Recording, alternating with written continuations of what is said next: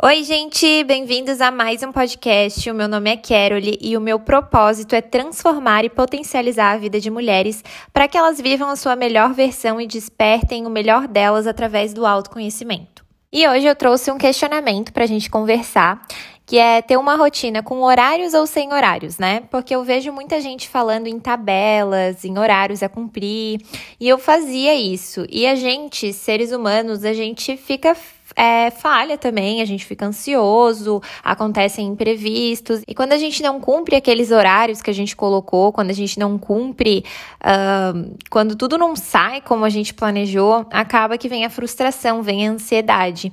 Então, saiba o que você tem para fazer. E quanto tempo cada atividade vai demorar? Divida essas tarefas durante os teus dias da semana.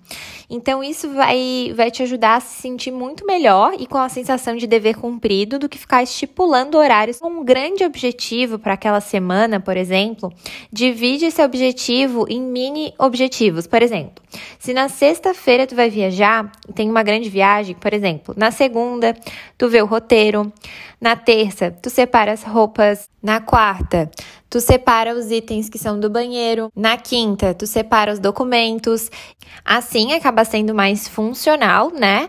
Porque tu acaba pensando em tudo, dividindo esse grande objetivo em mini objetivos, né? E acaba é, não esquecendo, né, de alguma coisa ou não planejando algo que deveria ter planejado. Então não fique refém de horários, sabe? Porque isso desmotiva muito. É importante tu ter alguns horários que são horários chaves que a gente chama que é, por exemplo, o horário de acordar, o horário de dormir e alguns horários de descanso também é legal. É, se tu é trabalha home office, enfim, é interessante que tu coloque esses horários de descanso para não ficar é, trabalhando direto.